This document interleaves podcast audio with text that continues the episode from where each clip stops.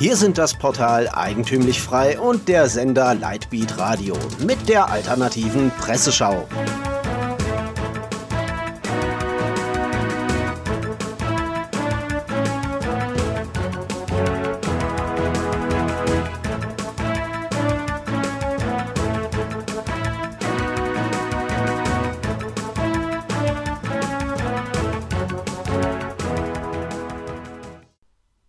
Sie hören die alternative Presseschau. Heute Notre Dame Spezial. Themen des Tages: Christen, Linke, Liberale, Patrioten und Verschwörungen. Christen, Ausblick und Mitleid. Notre Dame ist verbrannt. Die alternativen Medien haben zwei Tage nach dem Feuer die unterschiedlichsten Meinungen. Für einen Gastautor auf cut.net ist das Feuer von Notre Dame ein Zeichen Gottes für den Zustand in der Kirche. Ein Feuer brach im heiligen Tempel aus. Treffender könnte man den Scherbenhaufen, vor dem die Kirche im Kontext der Missbrauchsfälle steht, die in Deutschland kurz vor einem Schisma zu stehen scheint, nicht ausdrücken können. Allerdings schließt der Autor mit Hoffnung ab.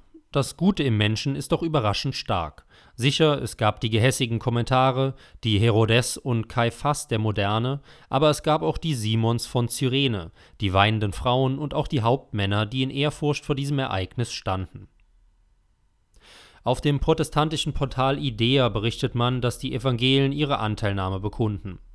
Der Kommunikationsdirektor des Nationalen Evangelischen Rates in Frankreich, Romain Chosnet, Paris, bekundet in einer Nachricht im sozialen Netzwerk Twitter die Anteilnahme für die katholische Kirche in Frankreich und die Diözese Paris. Auch die deutschen Protestanten sehen die Sache ähnlich. Zitat: Obwohl viele Franzosen wegen der Laizität, Trennung von Staat und Kirche, keine praktizierenden Christen seien, hänge ihr Herz doch sehr an dieser Kirche, meint die Pfarrerin der deutschen evangelischen Christuskirche Paris, Andrea Busse. Auch Bedford Strom drückte auf Facebook sein Beileid aus. In Hamburg läuteten zudem die evangelischen Trauerglocken. Linke Schweigen im Walde auf der Seite der jungen Welt und auf der Seite der etwas radikaleren Jungle World kam es bisher zu keinem Mucks über das zerstörte Gotteshaus. Zumindest der Freitag von Jakob Augstein bringt eine Meldung und kritisiert das Verhalten der Medien.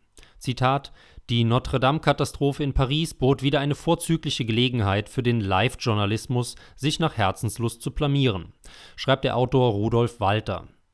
In den Berichten über den Brand in der Kathedrale von Notre-Dame in Paris war das gestern Abend wieder exemplarisch zu besichtigen.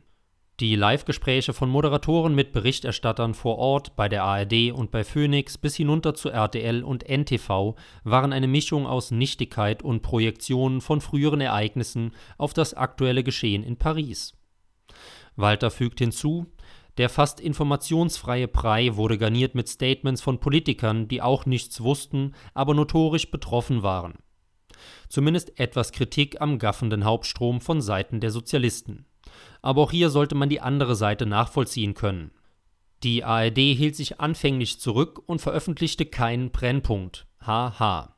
Seitdem muss sie herbe Kritik über sich ergehen lassen, nicht innerhalb weniger Sekunden auf den Berichterstattungszug aufgesprungen zu sein. Liberale. Konservative Kritik. Ordner Online, das Zentralorgan des Neoliberalismus, verlinkt einen englischen Artikel, der zeigt, dass die Kirchen in Frankreich regelmäßig Opfer von Anschlägen, Entweihungen und sogar Bränden werden. Damit schlägt er in die gleiche Kerbe der patriotischen Front. Ähnlich auch Werner Reichel auf Eigentümlich frei. Zitat: Während Emmanuel Macron und andere Staatsmänner routiniert ihre Bestürzung und Erschütterung medial verbreiten lassen, herrscht in den sozialen Netzwerken teilweise Jubelstimmung.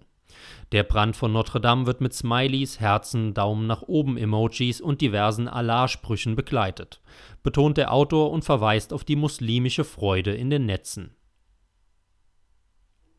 Patrioten, Königsberg und Kaputtmacher auch prosaische Menschen haben beim Anblick der brennenden Kathedrale Notre Dame gespürt, dass es etwas Sakrales, Heiliges gibt und haben das Feuer instinktiv als ein Zeichen empfunden, welches vom Maladenzustand Europas kündet.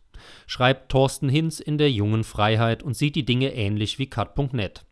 Agnes Miegel, die im August 1944 die Zerstörung Königsberg durch englische Bomben und das Abbrennen des Doms miterlebte, wie heute die geschockten Pariser den Brand Notre Dames, verfasste eine Ballade über das Erlebte.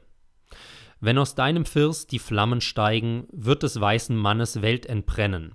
Wenn sich deine Sonnenfahnen neigen, singt die Nacht über das Abendland. Miegel starb 1964 in Niedersachsen und zählt neben Troste Hülshoff zu den größten deutschen Dichterinnen.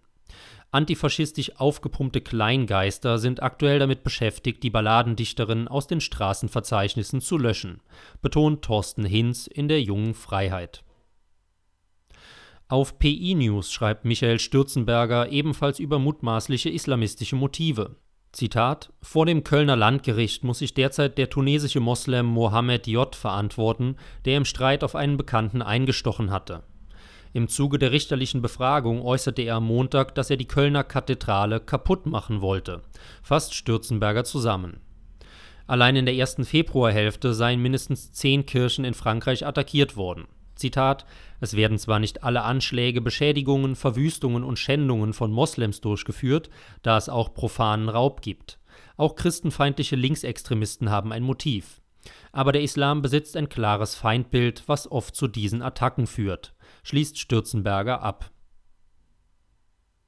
Verschwörungen Doppelbrand, Gelbwesten oder Inside-Job die sogenannten Verschwörungstheoretiker stehen in den Startlöchern, seit ein Video kurz nach dem Brand in spanischen Medien veröffentlicht wurde. Die Aufnahme zeigt einen lässig schlendernden Mann in gelber Weste auf einem erhöhten Rundgang des Doms. Leider erkennt man fast nichts, was die Theorie nur noch ausgefallener werden lässt. Eine Theorie vermutet, dass Macron den Dom angezündet hatte, um nachträglich den Gelbwesten die Schuld in die Schuhe zu schieben und die Öffentlichkeit gegen sie aufzubringen. Einen Tag nach dem Brand wurde zudem bekannt gegeben, dass die Al-Aqsa-Moschee, die drittwichtigste Moschee im Islam, in Jerusalem in derselben Nacht brannte. Bei aller Skepsis gegenüber wilden Theorien, das wäre schon ein seltsamer Zufall. Ein sarkastischer Kommentar meinte auf Facebook, das waren bestimmt die Hindus, die Christen und Muslime gegeneinander aufhetzen wollen. Damit verabschiedet sich die alternative Presseschau in die Osterferien. Wir wünschen unseren Hörern alles Gute und eine erholsame Zeit. Redaktion und Zusammenstellung Florian Müller, der sich am Mikrofon verabschiedet. Sie hörten die alternative Presseschau. Für Sie bereitgestellt vom Sender Lightbeat Radio und dem Portal Eigentümlich Frei.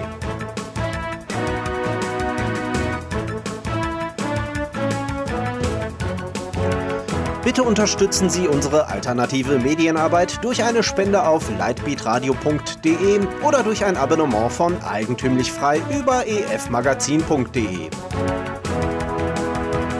Helfen Sie uns, die frohe Botschaft auf vielen weiteren Podcasts zu verbreiten. Kein Fußbreit den neosozialistischen Ausbeutern à la Couleur. Mehr Freiheit.